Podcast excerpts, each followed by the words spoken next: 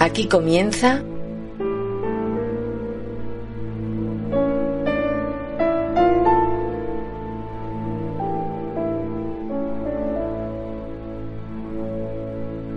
Los clásicos nunca mueren.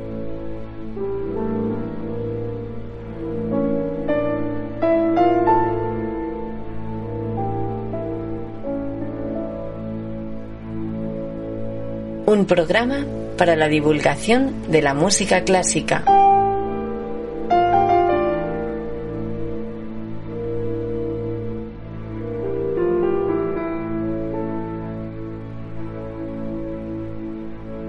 Presentado y realizado por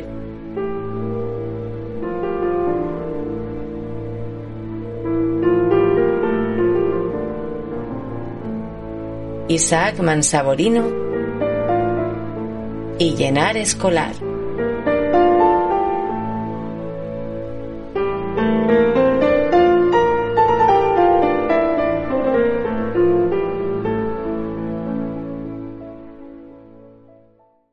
Muy buenas, bienvenidos a un nuevo programa de Los Clásicos Nunca Mueren. Os saludamos, Llenar escolar. e Isaac Mansaborino. Oiga, ¿sabe qué día es hoy? Sí, jueves, No, me refiero al día del año. 6 de enero, Que no, a la festividad. los cristianos conmemoran la Epifanía de los Magos de Oriente. Bueno, es más conocido por el nombre de Reyes Magos. Pues eso, Y por supuesto, quienes más celebran este día son los niños. como usted, No, oiga, yo no lo celebro de una manera especial. a mí tampoco me gusta, porque es una fiesta para que recauden las grandes superficies. Bueno, pero confiese que cuando era niño sí le gustaba. Me encantaba, aunque como hago los años una semana antes, ya no tiene gracia. A mí me ocurría lo mismo. Ya. Y a todo esto, ¿de qué va el programa de hoy? Pues se lo vamos a dedicar a los niños y a quienes siendo adultos disfrutan de los cuentos. Yo, por ejemplo, Ya lo sabemos.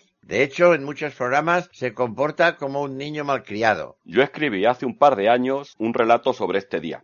¿Y qué nos importa eso a nosotros? Nada, pero me hacía ilusión decirlo. En el programa de hoy escucharemos tres cuentos, dos muy populares y otro menos conocido. Y vamos a empezar con este último, ¿Por qué? porque trata de la familia de los instrumentos, y así se podrá entender mejor el siguiente. Ah, está bien pensado. Lleva por título Piccolo, Saxo y compañía, y la música es de André Pop.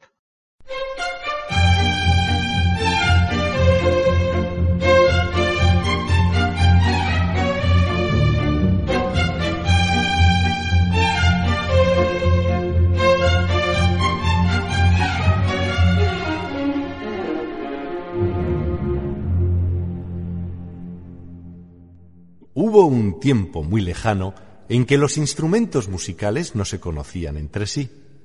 Cada familia de instrumentos vivía separada de las otras y verdaderamente era una lástima.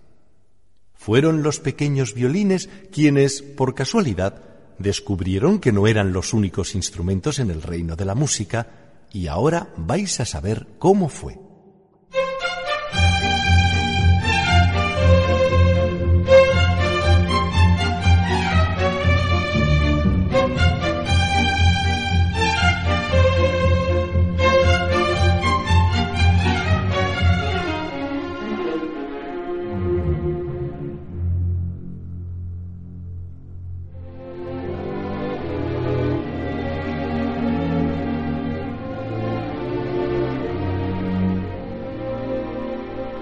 Los violines eran los niños de una familia muy antigua que se llamaba la familia de la cuerda. Su conversación era muy agradable al oído.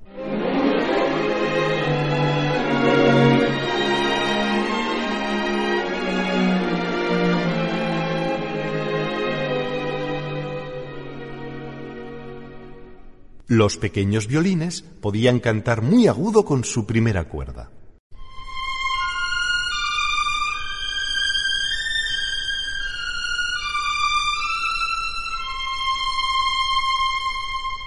Sus hermanas mayores, las violas, tenían una voz más grave.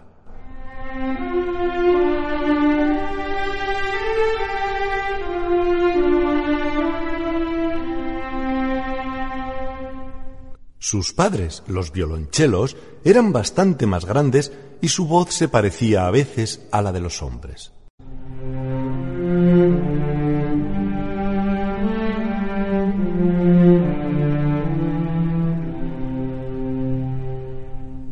Y completando la familia, el abuelo con trabajo.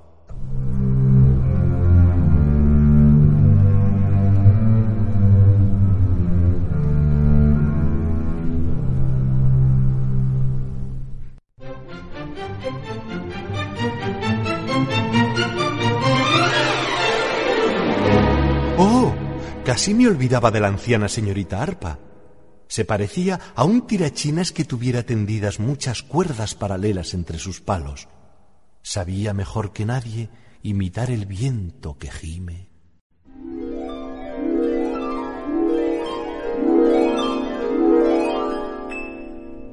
La tormenta que ruge.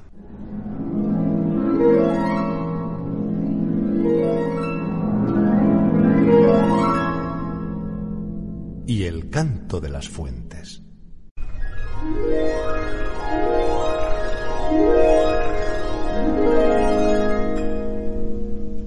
Un día, los violines, muy entusiasmados, fueron a buscar al abuelo con trabajo.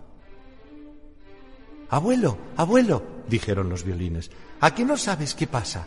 Estábamos paseando y de pronto, en la otra orilla del río, vimos unos instrumentos que no se nos parecen en nada, pero hablan una música muy bonita. No son de madera barnizada como nosotros y no tienen cuerdas, son de lata y parecen grandes cachimbas.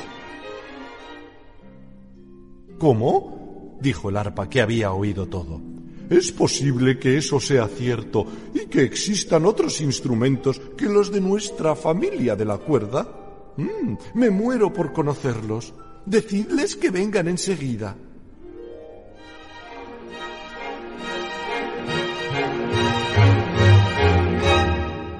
Y los violines, locos de alegría, corrieron a invitar a los desconocidos que llegaron con gran pompa en aquella mañana luminosa.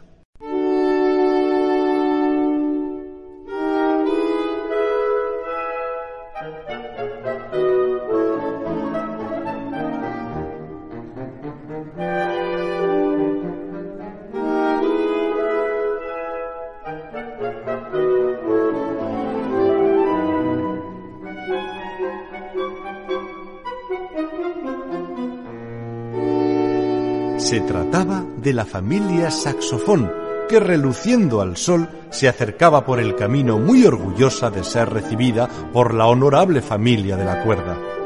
Eran bastante raros. En efecto, parecían grandes cachimbas. Los violines no habían exagerado.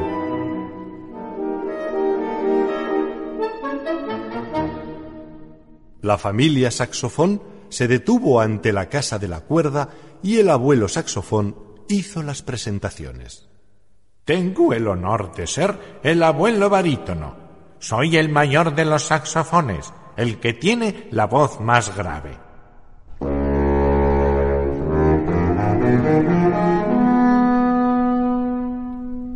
Este es mi hijo mayor, el saxofón tenor.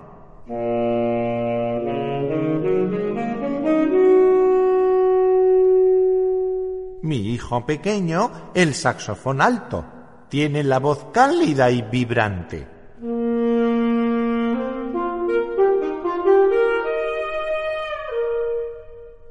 En fin, eh, permítanme presentarles a mi nieto, el saxofón soprano, el niño terrible de la familia. Le llamamos simplemente saxo.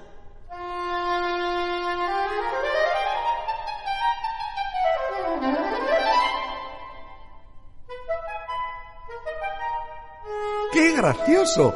dijeron los violines. No tiene forma de cachimba, parece una gran zanahoria. Además, da risa, añadieron los violonchelos. Habla como un payaso. A Saxo se le saltaron las lágrimas. ¿Eso quiere decir que no me dejaréis tocar con vosotros? ¿Qué va? No, exclamaron los violines. Al contrario, nos caes la mar de simpático. no tocaremos sin ti. Prometido. Saxo se sintió tan feliz que lanzó una gran carcajada.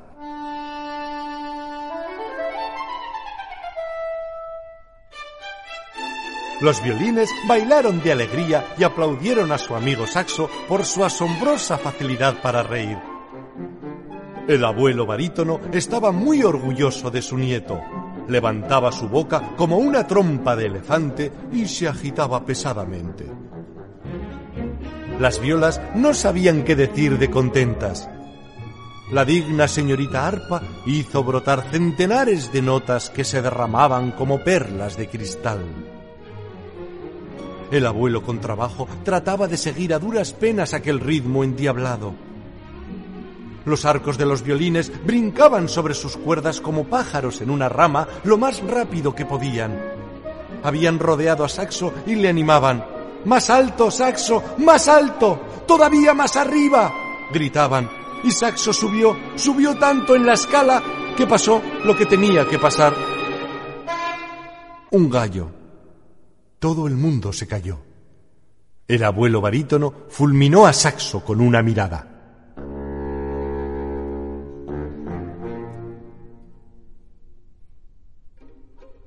Pero los violines no dieron tiempo al abuelo barítono para regañar al pobre saxo que no sabía dónde meterse. Ha sido culpa nuestra, abuelo barítono. Le hemos empujado a hacerlo y si alguien merece un castigo, somos nosotros. Oh, sois estupendos, violines, dijo la señorita Arpa, pero no es para tanto. Olvidemos el incidente y hablemos seriamente. El descubrimiento de su familia, señores saxofones, me da que pensar.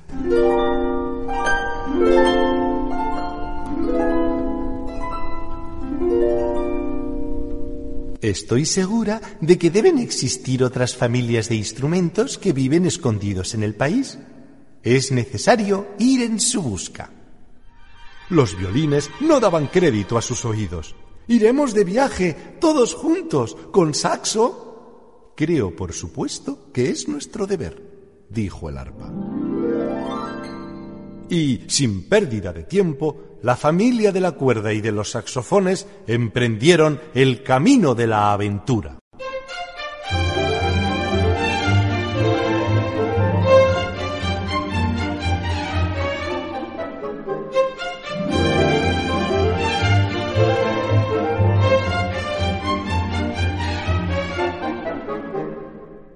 Caminaron varios días hasta que, atravesando un gran bosque, se detuvieron sobrecogidos de admiración.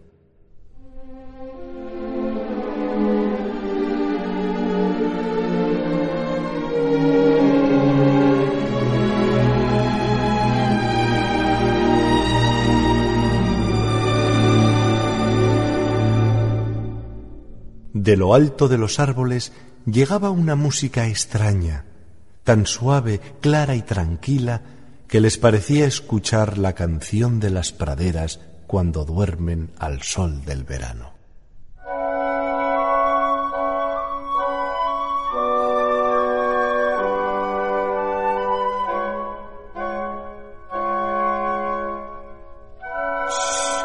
No les distraigamos, advirtió dulcemente el arpa. Es demasiado bonito. Esperemos a que terminen.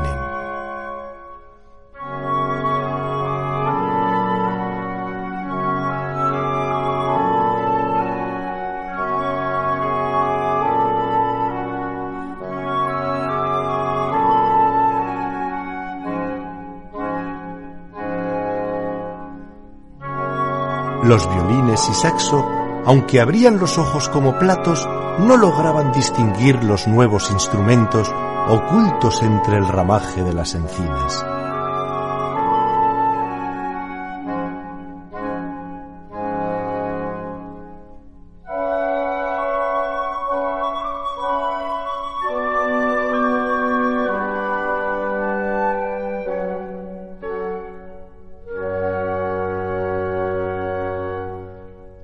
De pronto ya no se oyó más que el canto de los pájaros y fue Saxo el primero que rompió el silencio.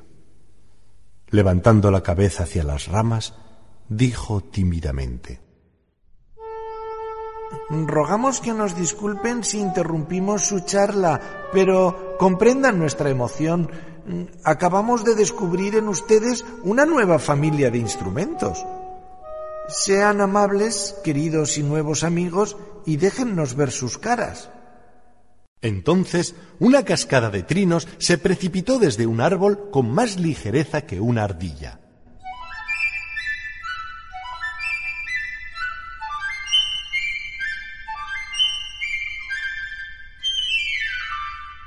Yo soy Piccolo, el Benjamín de la familia, dijo el pequeñísimo instrumento.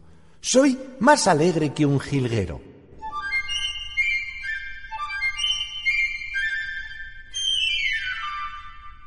Aquí os presento a mi hermana la flauta.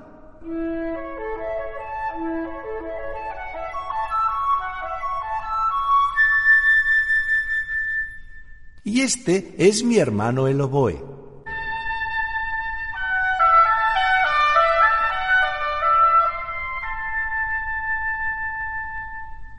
Mi primo, el clarinete.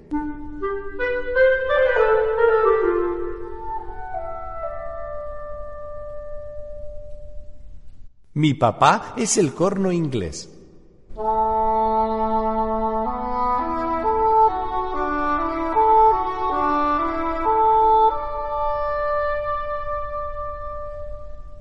Mi tío, el clarinete bajo.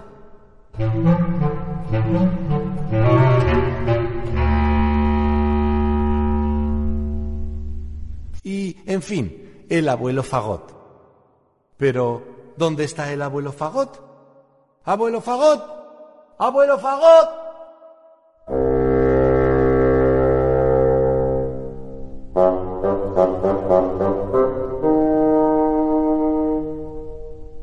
¿Por qué gritas tanto, Piccolo? ¿No sabes que estoy durmiendo la siesta? Oh, déjame dormir. No, no, abuelo Fagot, ven corriendo. Tenemos unos nuevos amigos muy simpáticos que quieren tocar con nosotros. Date prisa.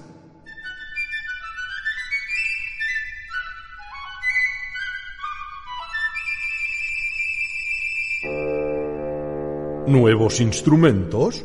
No es posible. Eh, eh, eh, esperad, enseguida voy.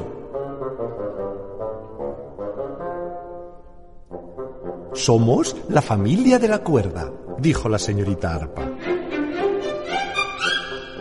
Y nosotros la familia de los saxofones, dijo Saxo. ¿Les gustaría unirse a nosotros para continuar nuestro viaje? La familia de la madera acepta su invitación con gran placer, respondió el abuelo Fagot. ¿Vamos? Un, dos.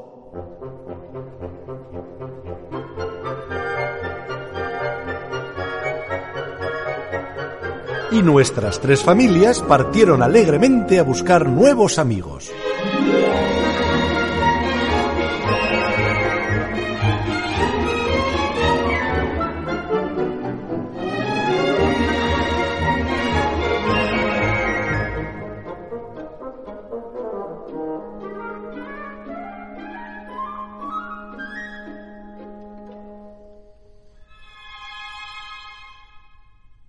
Una noche en que el claro de luna se extendía sobre la tierra adormecida, Saxo y los violines se despertaron sobresaltados por la voz de Piccolo.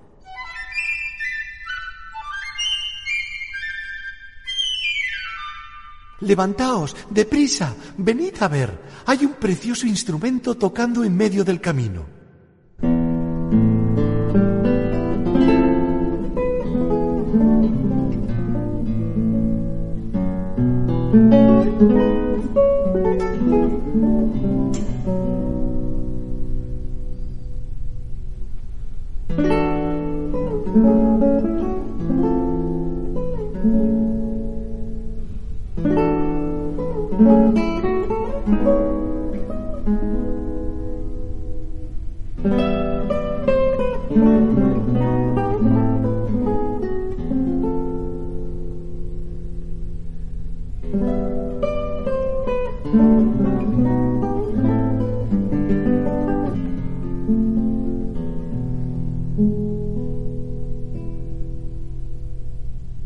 es usted, hermosa doncella? preguntó Piccolo. Me llaman guitarra, gentil Piccolo. Me gusta vagabundear y cantar en las noches estrelladas. ¿Sabes que te pareces un poco a nosotros? observaron los violines. Si vosotros lo decís, respondió la guitarra. Pero soy bastante más grande y en vez de cuatro tengo seis cuerdas. Mi, la, re, sol, si y mi.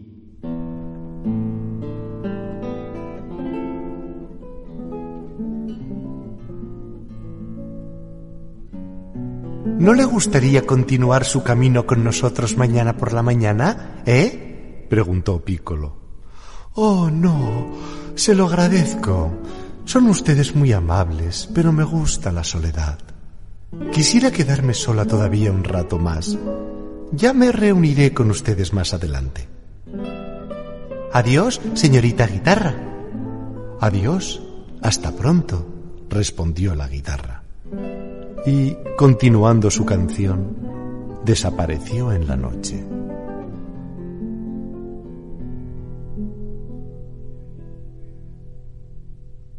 Algunos días más tarde, las tres familias atravesaban un pueblo. Piccolo y Saxo iban delante pasándolo en grande.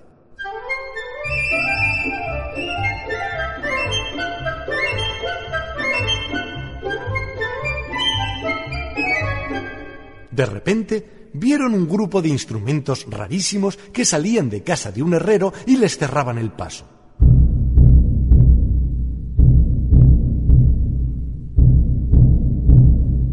Somos la familia de la percusión.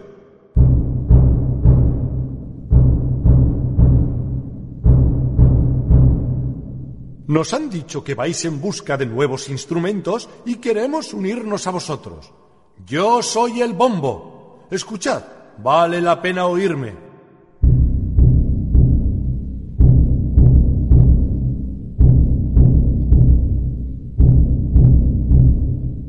Este es mi hijo, el tambor, especialista en redobles.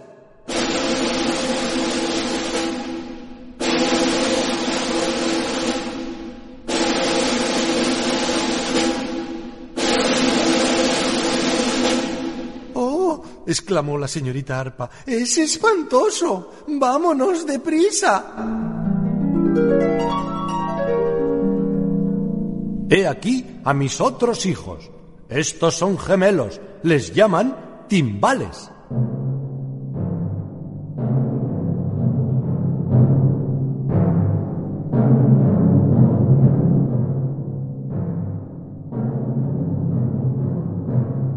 Anda, pero si parecen dos calderos, dijo Piccolo. Vámonos, suplicaba el arpa. Me rompen los tímpanos.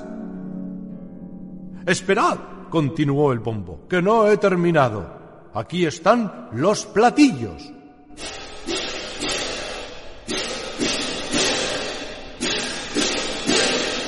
Me recuerdan a los platos de cobre que hay colgados en la pared de la casa de mi tía. dijo Saxo.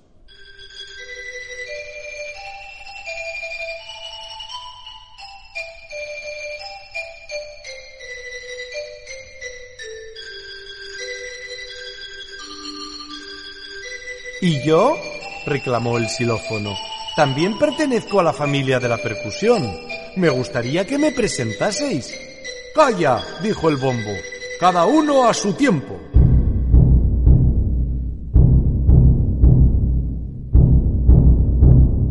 Bien dicho, dijeron los platillos. Miradlos, ahora se pelean, se lamentó el arpa. ¿Qué hacemos? No tengáis miedo, respondió el triángulo. Yo hago menos ruido y solo toco cuando es necesario. Escuchad.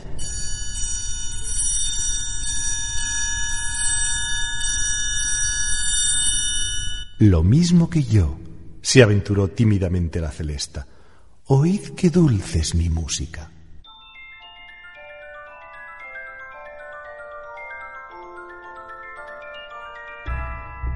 Oh, ¿vuelven a empezar? suspiró el arpa. y les llegó el turno a los platillos. Chin, chin, chin. El tambor no quiso quedarse atrás. Ra, ra, ra, ni el xilófono. No había manera de entenderse. Los timbales tronaban como la tormenta.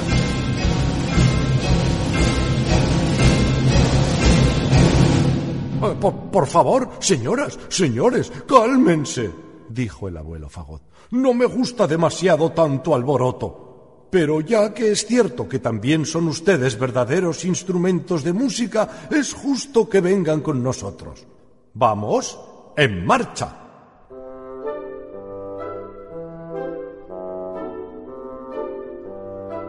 Las cuatro familias anduvieron juntas durante varias semanas. Se entendían de maravilla.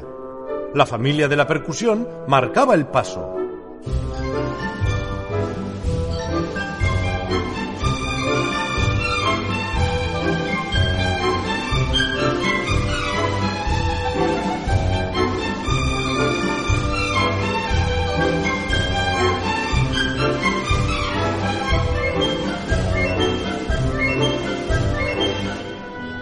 De vez en cuando se paraban a la sombra para descansar.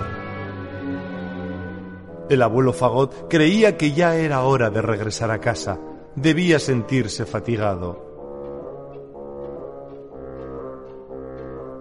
No, no, no, respondieron Piccolo y Saxo. Tenemos que buscar todavía. Cierto, Piccolo y Saxo tenían razón. Una hermosa mañana, cuando se estaban arreglando en compañía de los violines, vieron llegar una magnífica fanfarria que hinchaba el pecho con aire majestuoso.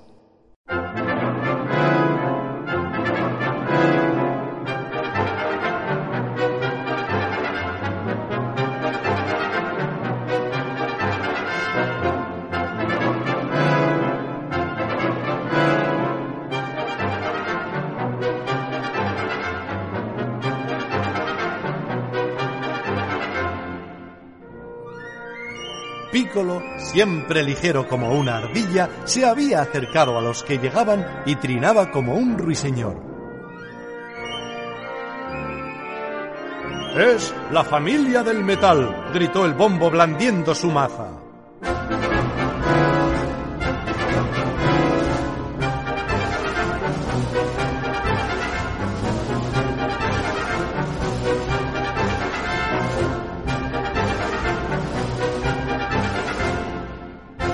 Dios sea loado, redobló el tambor. He aquí unos instrumentos con los que nos entendemos.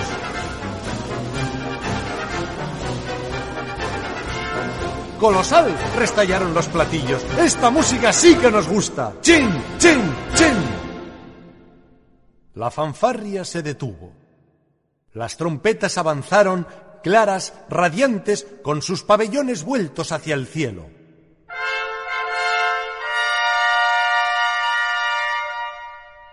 Después les llegó el turno a los trombones.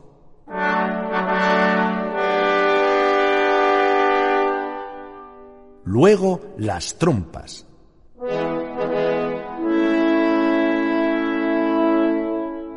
Y, por último, la tuba.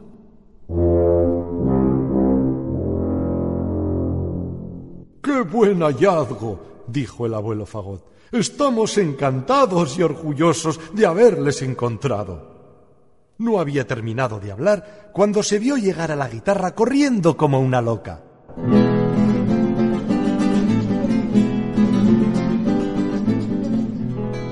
Señoras, señores, tengo una gran noticia que darles. Acabo de descubrir un instrumento maravilloso que vive a pocas leguas de aquí. Le he hablado de todos ustedes y quiere conocerles.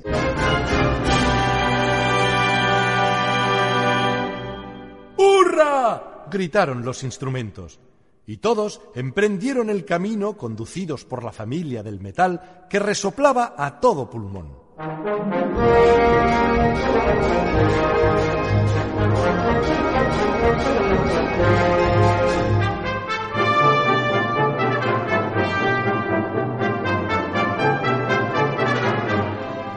Piccolo y Saxo ardían de impaciencia y de curiosidad.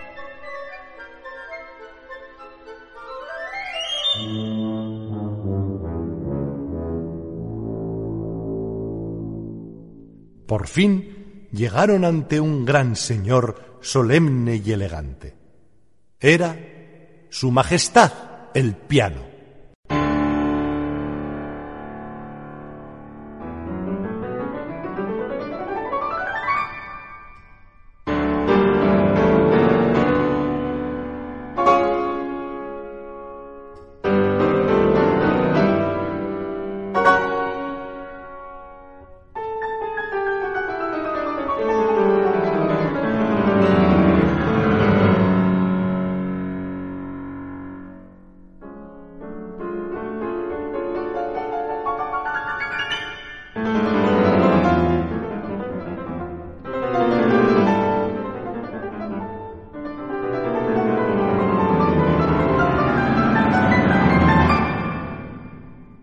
¿Y qué pasó?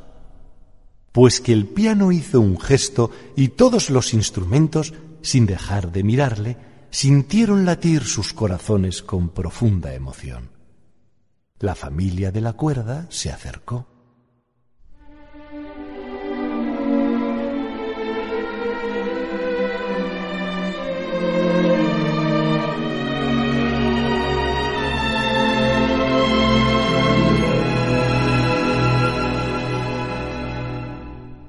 Le siguió la familia de la madera.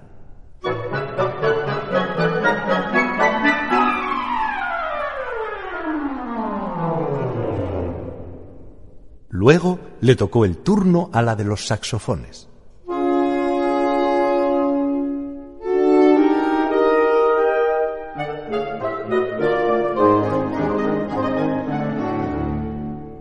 Las baquetas y las mazas de la familia de la percusión atacaron juntas como un cañonazo.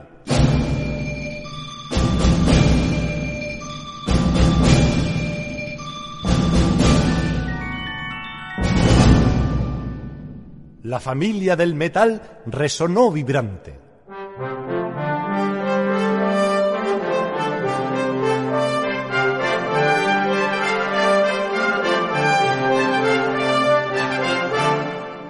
La gran orquesta había nacido.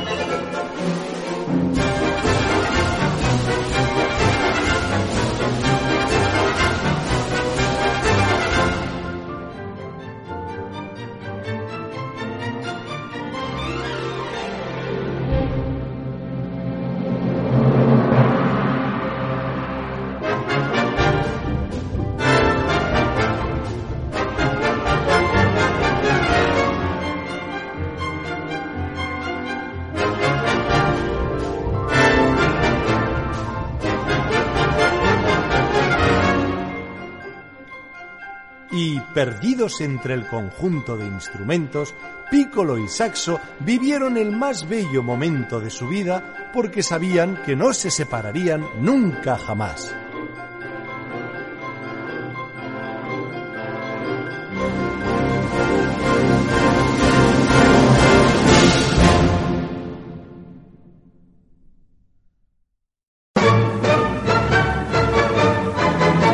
Estáis escuchando Los clásicos nunca mueren. ¿Qué le ha parecido? Está muy bien. No lo conocía. Yo lo escuché hace años en un programa del recordado Fernando Argenta, en Radio Nacional de España. Sí, era un buen divulgador de la música clásica para niños. También tenía un programa en televisión española que se llamaba El Conciertazo. Ese no lo seguía yo, pero me han dicho que estaba muy bien. Eso me dijeron a mí también. Bueno, pues la música del segundo es de Sergei Prokofiev, 1891-1953. Lleva por título Pedro y el Lobo y es su opus 67. Ese sí que es muy conocido. Exacto. En los colegios se lo ponen mucho en vídeo a los alumnos de tercero y cuarto. La narración corre a cargo de Rafael Taibo. Ah, pero no es usted. No. Vaya, qué pena. Venga, deje de hablar y oigamos el cuento. Sí, mejor. Pues sea, aquí está. Cada personaje de este cuento está representado por un instrumento diferente de la orquesta. Pedro, por el cuarteto de cuerdas.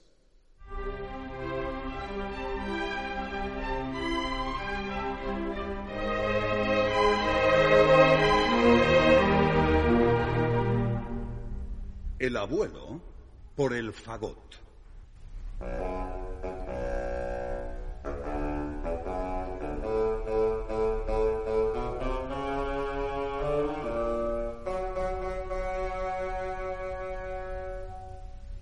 El pájaro por la flauta.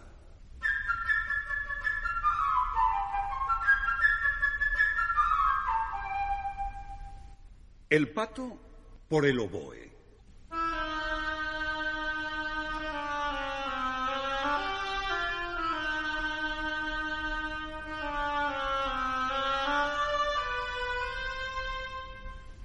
El gato por el clarinete en registro grave.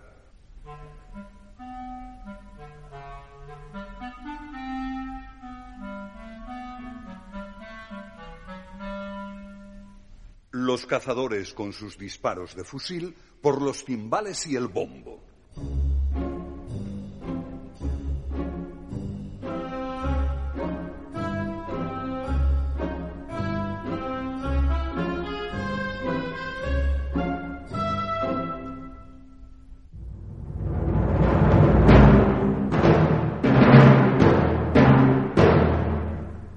Y el lobo por tres trompas.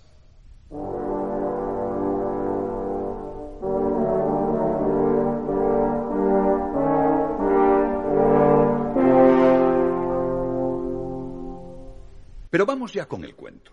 Una hermosa mañana, Pedro abrió la verja del jardín de su casa y salió a la verde y ancha pradera.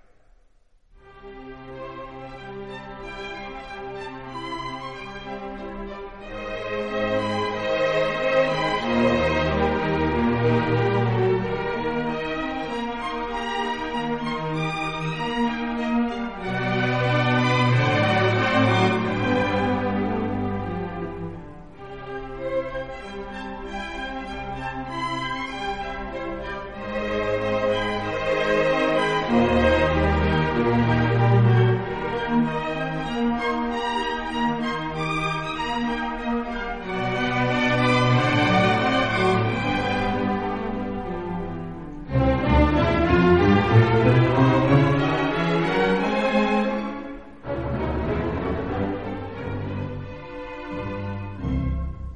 Sobre la rama más alta de un frondoso árbol estaba posado un pajarito, que al ver a Pedro gorjeó con alegría. Buenos días, Pedro, por aquí todo está tranquilo.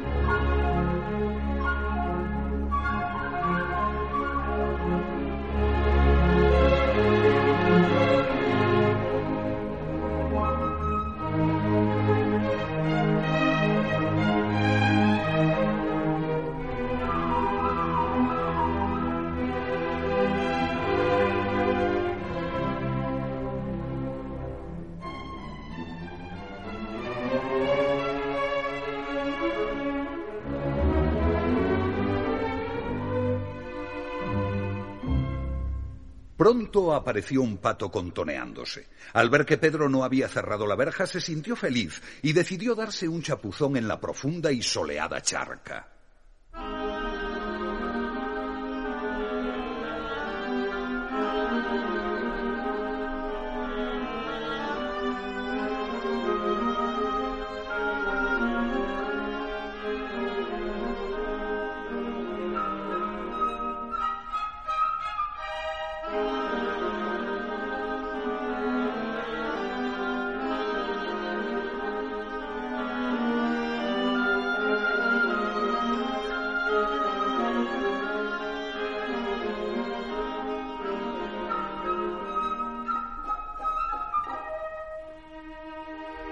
Al ver al pato, el pajarito bajó del árbol y se posó a su lado en el césped, encogiéndose de hombros.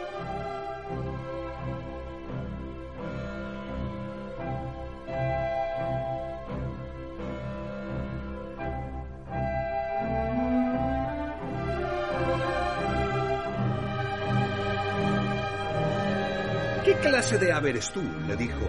¿Que no sabes volar? A lo que repuso el pato, ¿qué clase de ave eres tú que no sabes nadar? Y se zambulló en la charca.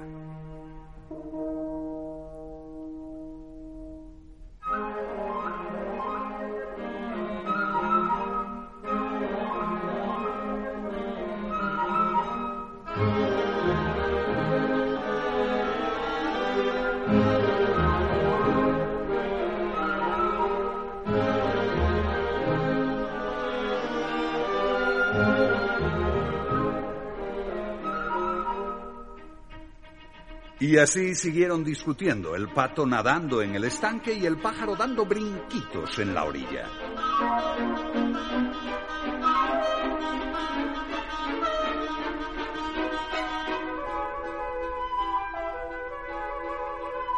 De pronto, algo atrajo la mirada de Pedro. Era un gato que se deslizaba sobre el césped.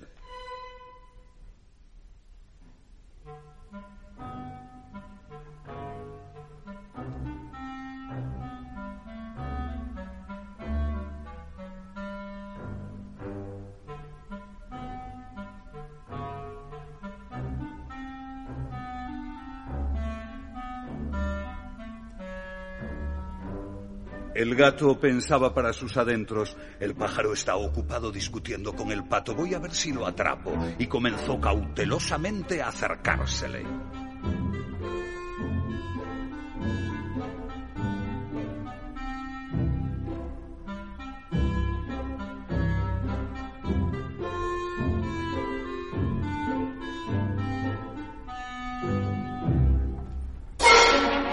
¡Cuidado! dijo Pedro, y el pájaro voló al instante hasta el árbol.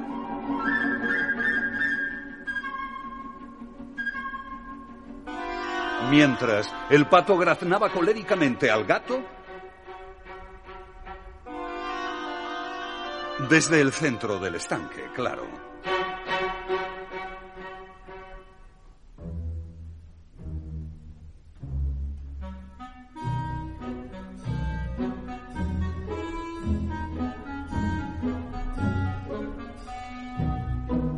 El gato daba vueltas y vueltas en torno al árbol y pensaba, ¿valdrá la pena trepar tan alto? Cuando yo llegue el pájaro habrá volado.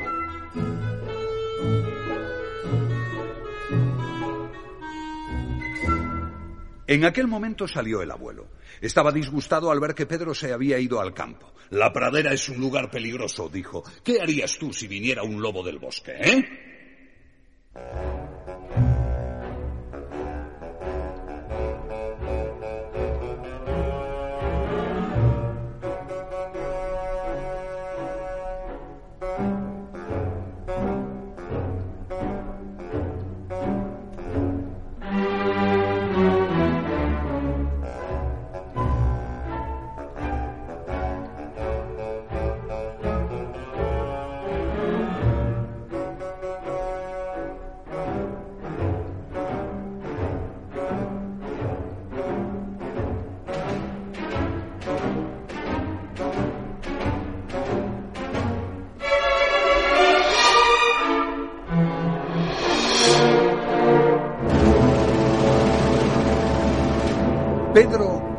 Prestó atención a las palabras del abuelo. Los muchachos como él no tienen miedo de los lobos.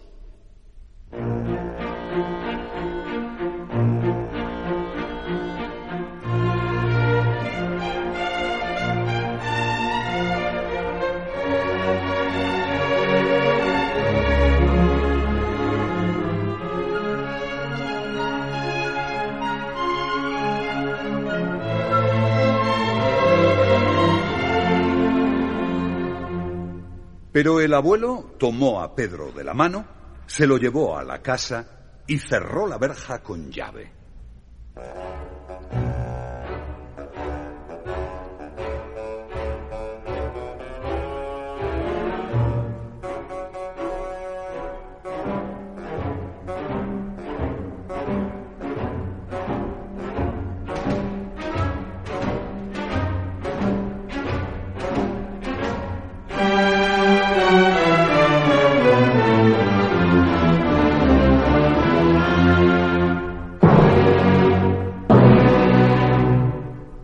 Bien habían entrado cuando salió del bosque un gran lobo gris.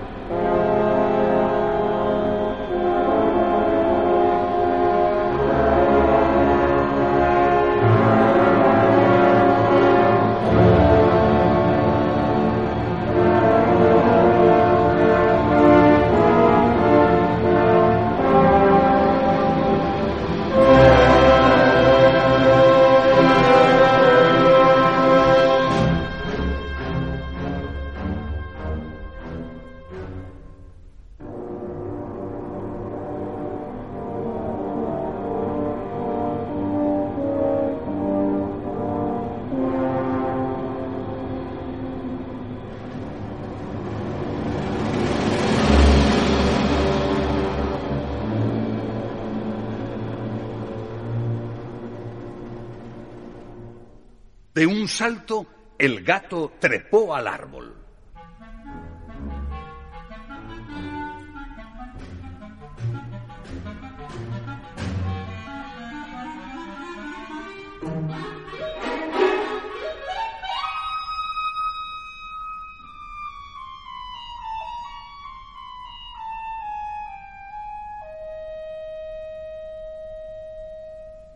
El pato, lleno de pavor, salió precipitadamente del estanque sin dejar de graznar.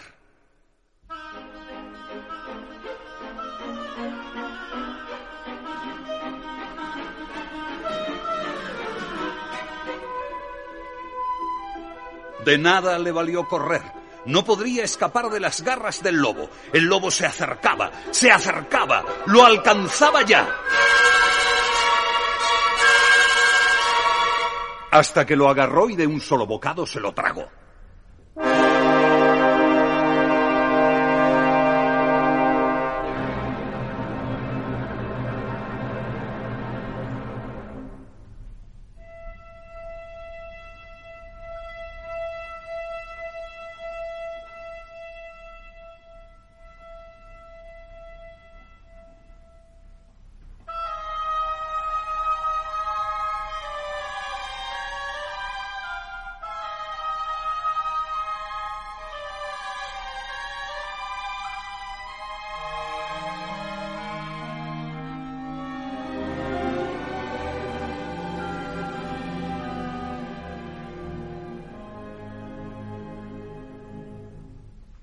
Así pues, la situación ahora era esta.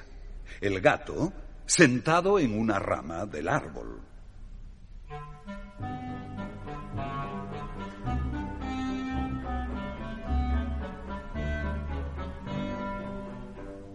El pájaro posado en otra no muy cerca del gato.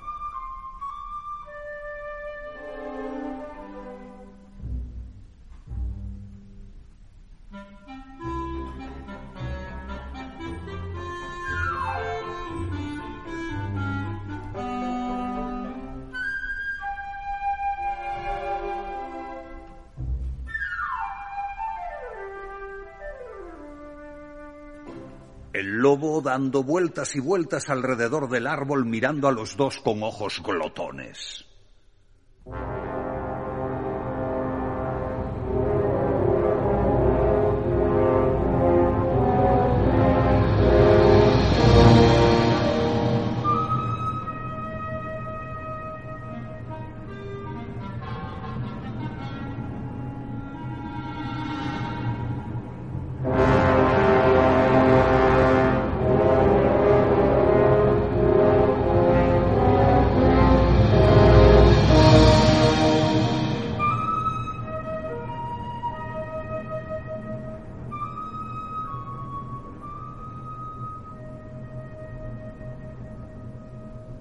Mientras tanto, Pedro, detrás de la verja, sin el menor temor, contemplaba todo lo que estaba sucediendo.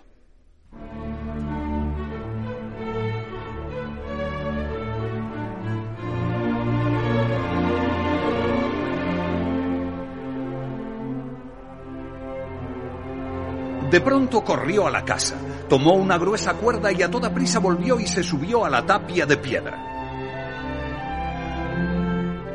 Una de las ramas del árbol alrededor del cual giraba el lobo pasaba cerca del muro.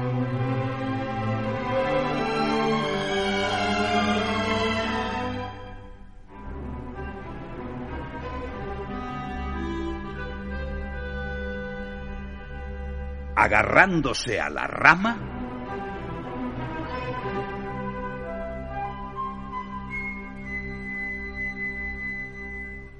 Pedro se subió al árbol.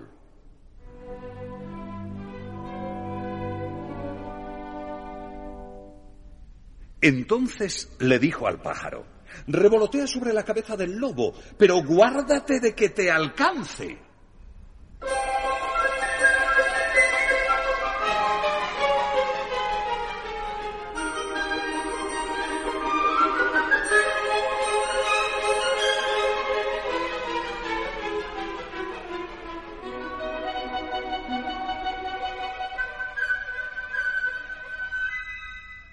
El pájaro casi rozaba con sus alas la cabeza del lobo, el cual furioso daba mordiscos a un lado y a otro.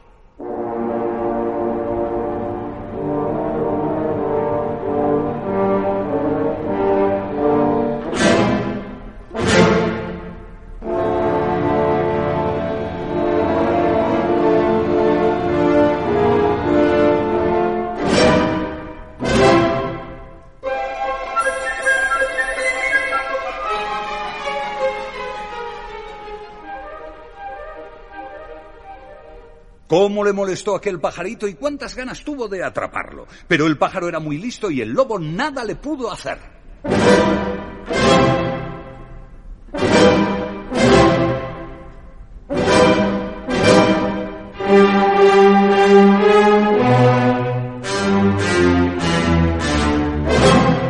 Entretanto, Pedro había hecho un lazo con la cuerda y la fue dejando caer suavemente.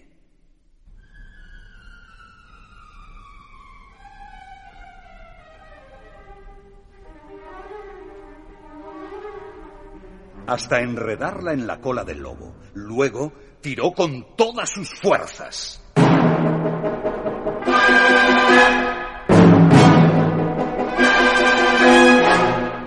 Al sentirse atrapado, el lobo empezó a brincar desesperadamente tratando de soltarse.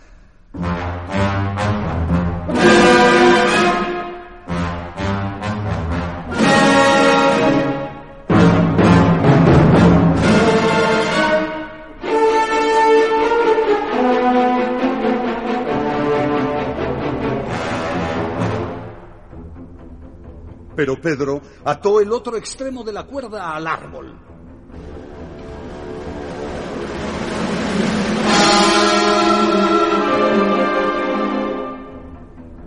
Y los brincos del lobo solo consiguieron apretarla aún más.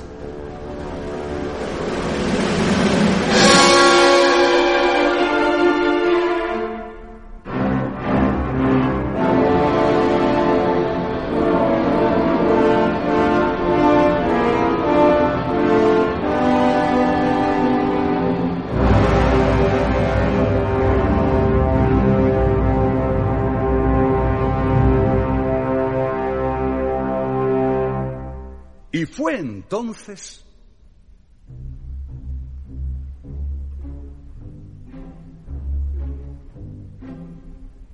cuando salieron del bosque los cazadores.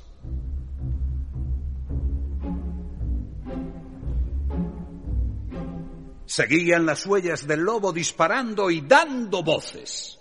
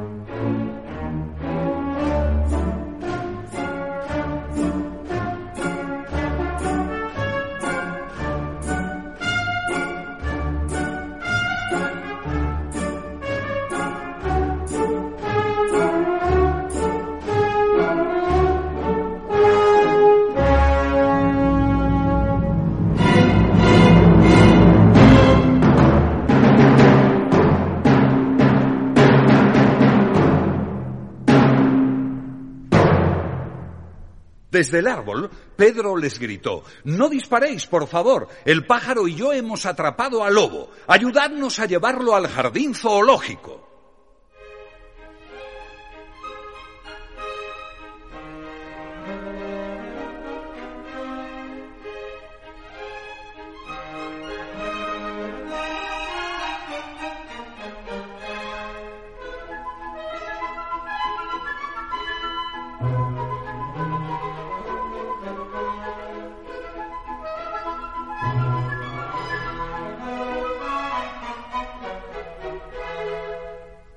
Y allá van.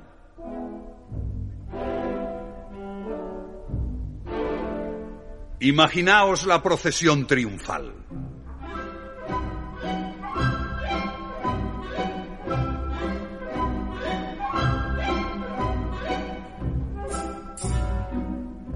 A la cabeza, Pedro.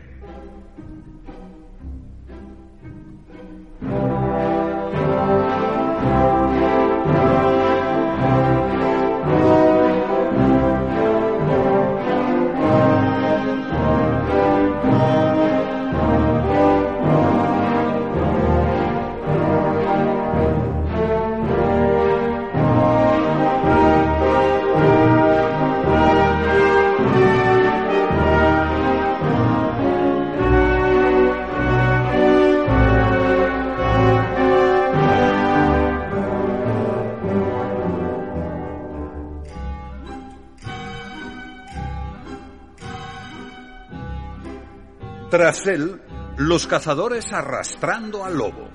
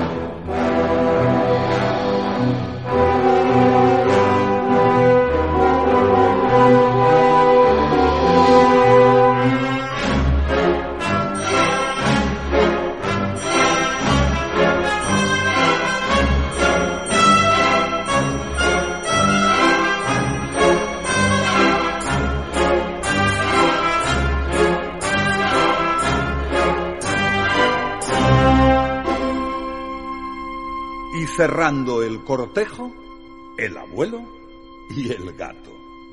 El abuelo movía la cabeza como si dijera, todo ha estado muy bien, pero ¿qué habría ocurrido si Pedro no hubiese atrapado al lobo?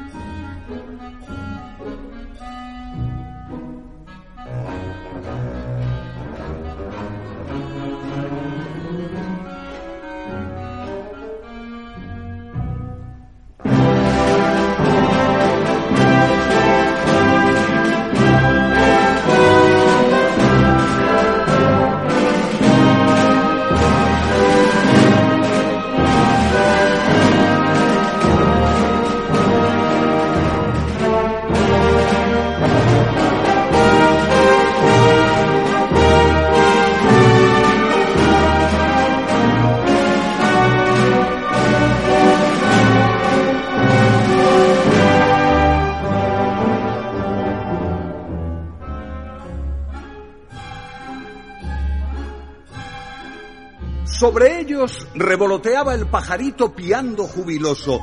¡Qué listos somos Pedro y yo! ¡Mirad lo que hemos atrapado!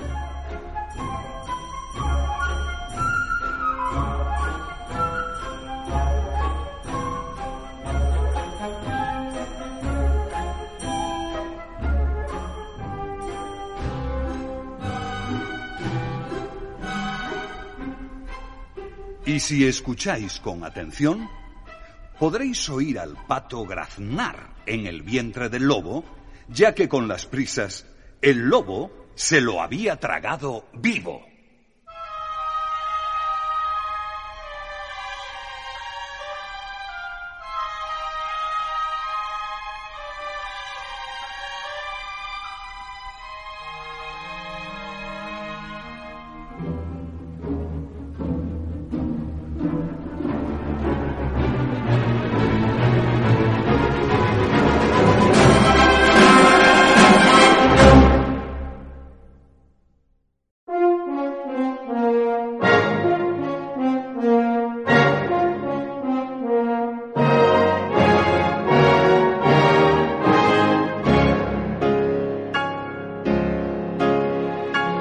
Podáis poneros en contacto con nosotros y comentarnos qué os ha parecido el programa, qué obra habéis echado en falta, qué es lo que más y lo que menos os ha gustado, ponemos a vuestra disposición nuestro correo electrónico.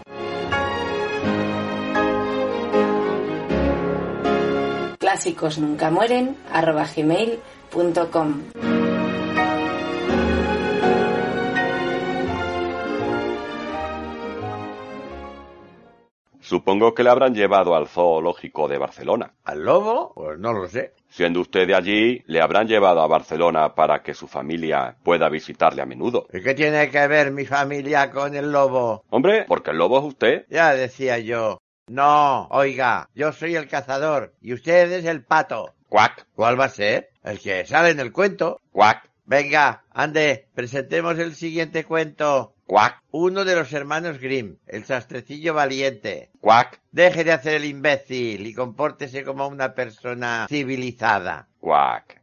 El autor de la música es Tibor Harsanji. No lo conocía hasta ahora. Ni yo tampoco. ¿Y por qué se enfada? Porque sí, porque usted está todo el rato diciendo cuac. Hombre, Cachis, cachis. Digamos que el concepto de este cuento es distinto, ya que se trata de una narración acompañada de música orquestal. eso es. En él no se caracteriza cada personaje con un instrumento, sino que la música va ambientando el relato. Correcto. Pues venga, oigámoslo y despidámonos que es el último. Os habló desde Torredembarra, Llenar Escolar. E Isaac Mansaborino desde Cáceres. Hasta el próximo programa.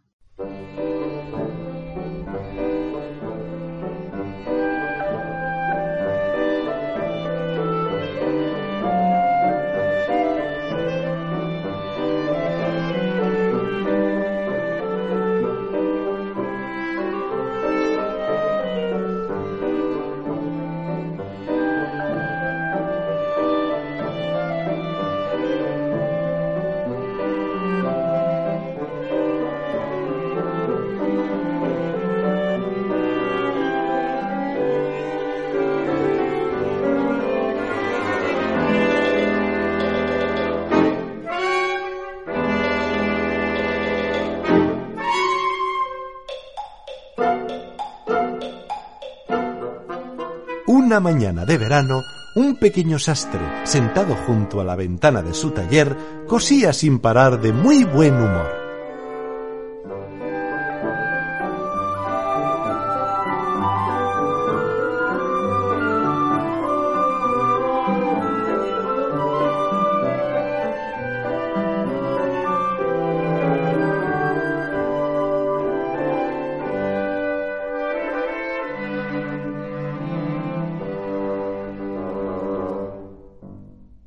Esto apareció una campesina que venía por la calle pregonando ¡A la rica nata! ¡Vendo nata fresca! Venga acá, buena mujer, aquí tiene a un comprador. El aroma de la nata fresca se extendió por la habitación y llegó a las paredes llenas de moscas que se desplazaron en enjambre para asediar su presa. ¡Eh, vosotras! ¿Quién os ha dado vela en este entierro? les dijo el hombrecito, y se puso a ahuyentar a tan importunas visitantes. Pero las moscas, que no comprendían su lenguaje, no se dejaban espantar fácilmente. Es más, volvían cada vez en mayor número.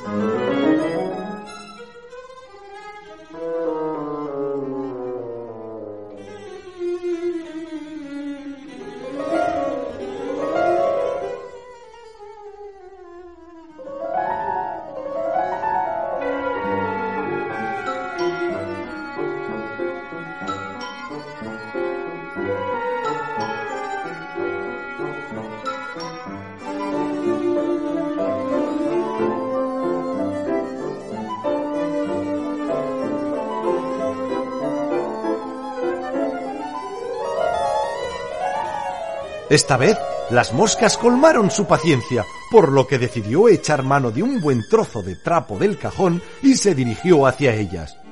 Está bien, vais a ver lo que es bueno. Enfurecido, dio un golpetazo.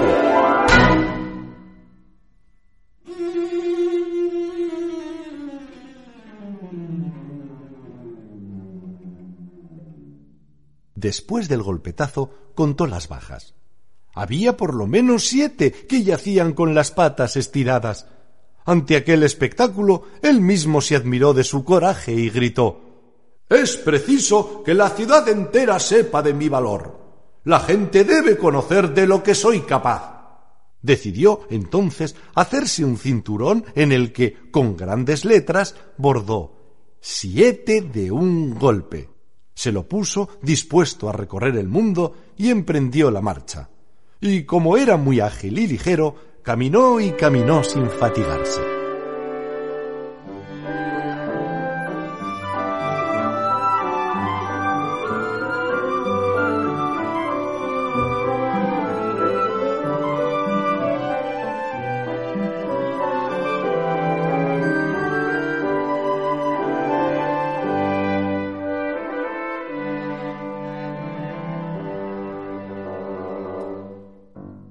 Tras larga caminata, llegó al jardín de un palacio y, al sentirse un poco cansado, se tumbó en la hierba y se quedó dormido.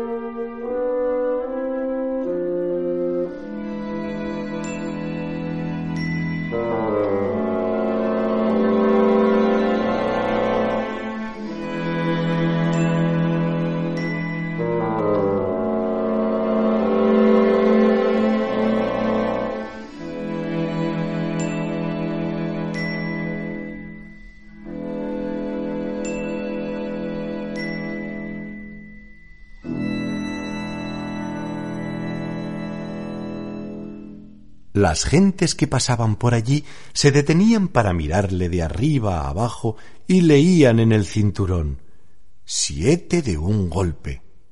Caramba, se decían, debe de ser un gran personaje. Así que decidieron ir a informar al rey de su presencia.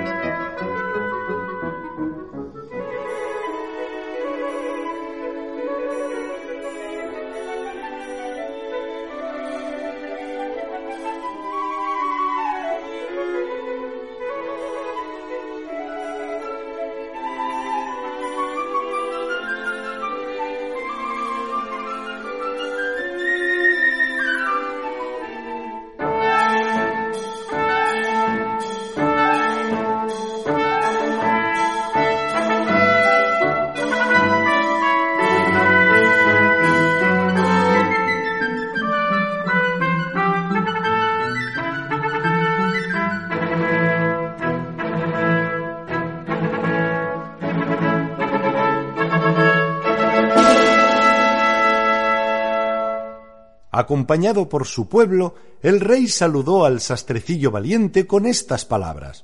A ti, que has sido capaz de matar siete de un golpe, quiero pedirte que nos libres de tres peligros tremendos que amenazan a nuestro país.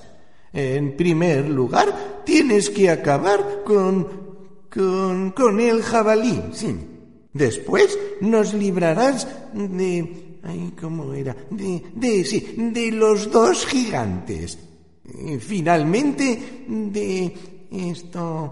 de... del unicornio, sí. Eh, como recompensa, si eres capaz de estas hazañas, te daré... te daré... te daré la mitad de mi reino y te concederé te, ah, te concederé la mano de mi hija.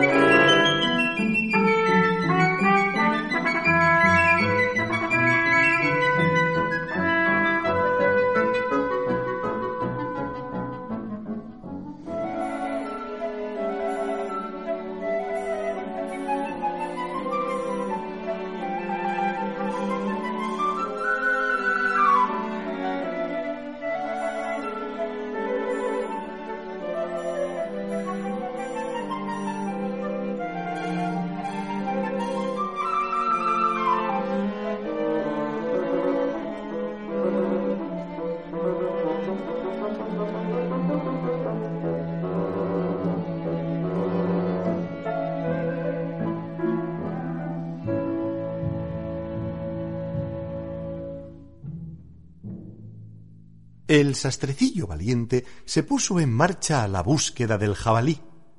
Iba completamente solo, sin que le acompañase ningún cazador.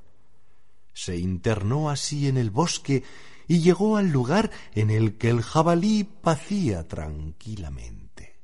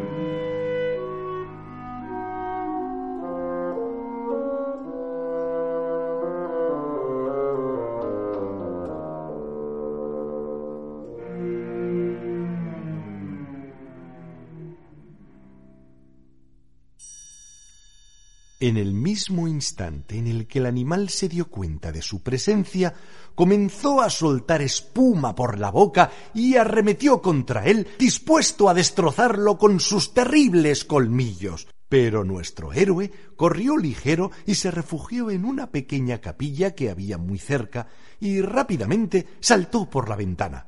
La bestia le había seguido, pero de dos brincos el sastrecillo se lanzó sobre la puerta y la cerró delante de sus fauces. Demasiado pesado y voluminoso para escapar por la ventana, el salvaje animal quedó prisionero.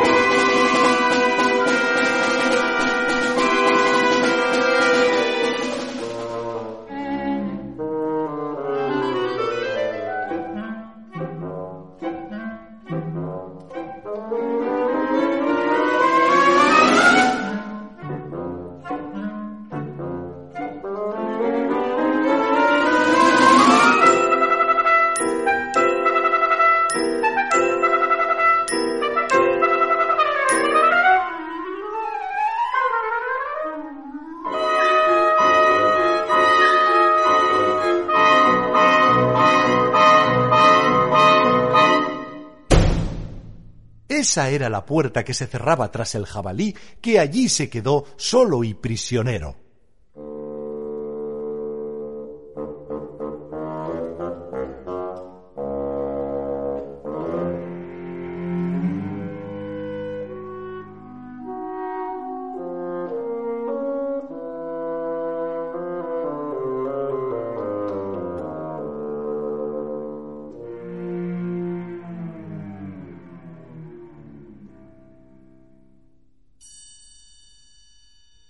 El sastre, una vez terminada la tarea, llamó a los cazadores para que vieran con sus propios ojos al prisionero.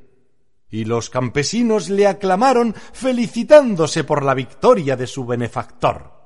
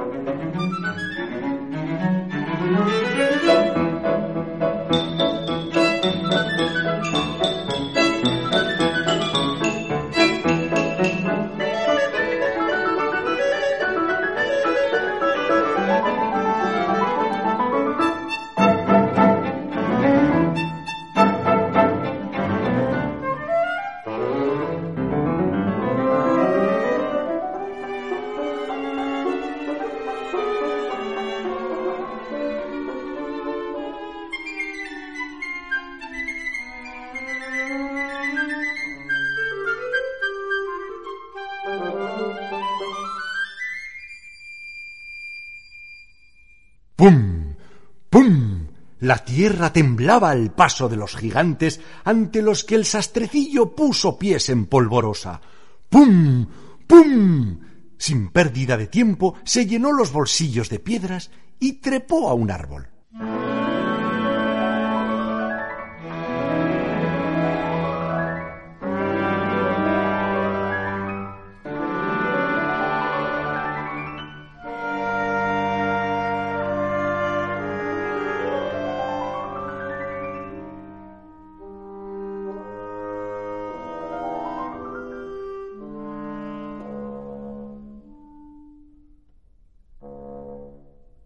Cuando los gigantes llegaron al claro del bosque, se tumbaron y se quedaron dormidos enseguida. El sastrecillo entonces se deslizó por una rama y comenzó a tirar una piedra tras otra sobre el pecho de uno de los gigantes.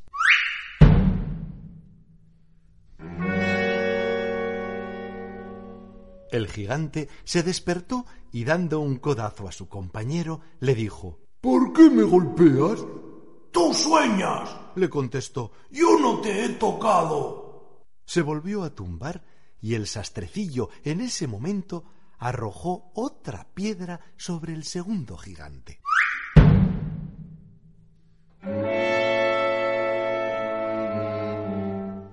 ¿Se puede saber qué te pasa? ¿Por qué me pegas? Yo ni te he rozado. Mm. El sastrecillo valiente continuó con su estrategia y al instante eligió el guijarro más grande y lo impulsó con todas sus fuerzas sobre el primer gigante. ¡Hasta aquí hemos llegado! ¡Ya está bien! gritó y se abalanzó como una furia sobre su compañero al que golpeó contra un árbol. ¡Toma! con tal violencia que lo hizo tambalearse. El otro le pagó con la misma moneda. Le devolvió el golpe y se pusieron a luchar tan ferozmente que arrancaron, llenos de cólera, árboles para atizarse con ellos hasta que acabaron uno y otro muertos en el suelo.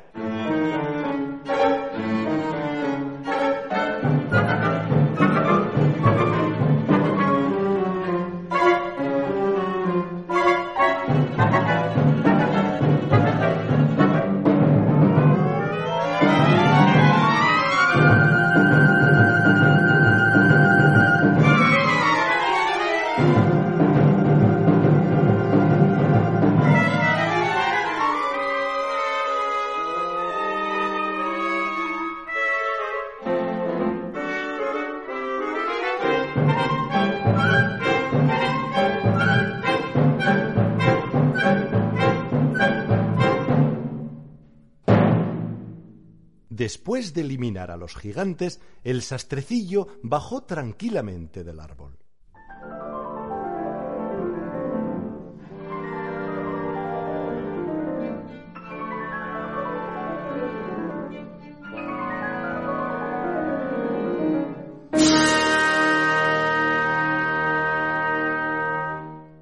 Los caballeros que estaban esperando, maravillados ante hazaña tan prodigiosa, le rindieron honores militares.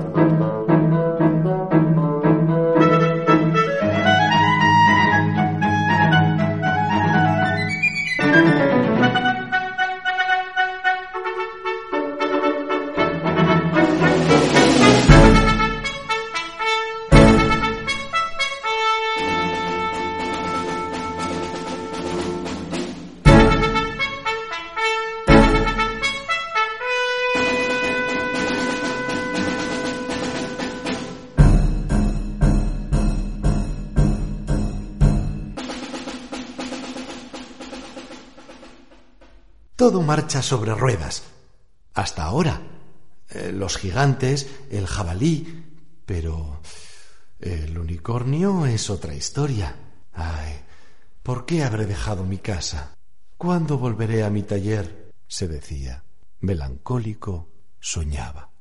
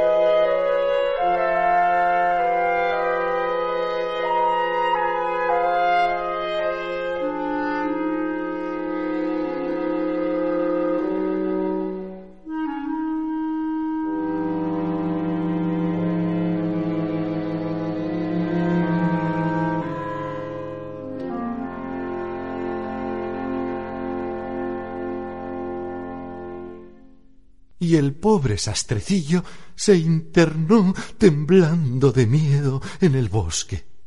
No tuvo que esperar mucho tiempo, pues el unicornio apareció de pronto y se lanzó sobre él con ánimo de despedazarlo.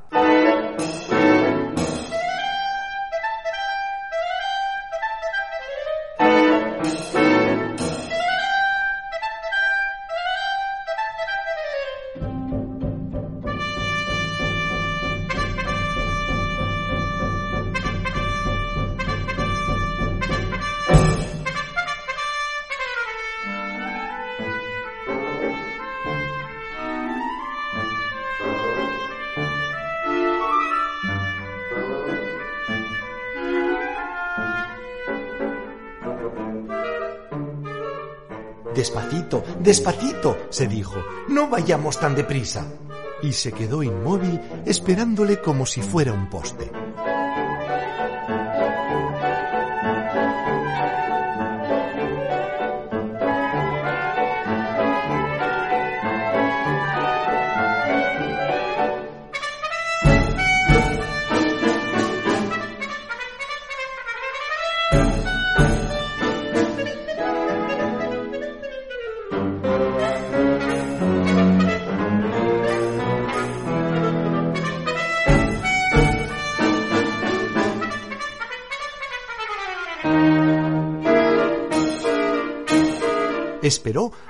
Bestia estuvo a un paso de él. Entonces saltó ágilmente y se colocó detrás de un árbol. El unicornio que venía lanzado chocó con el tronco y hundió su cuerno tan profundamente que no pudo arrancarlo y quedó de esta manera atrapado. Siete de un golpe, nuestro querido siete de un golpe, dijo el rey. Has sido digno merecedor de la confianza que hemos puesto en ti. Has librado al país del, del jabalí, de, de los gigantes y de, y del unicornio. Ahora yo te entrego la mitad de mi reino y las insignias reales. Mi mujer, la reina, te pondrá la corona de laurel y la princesa te concederá su, eh, su, este, ah, te concederá su mano.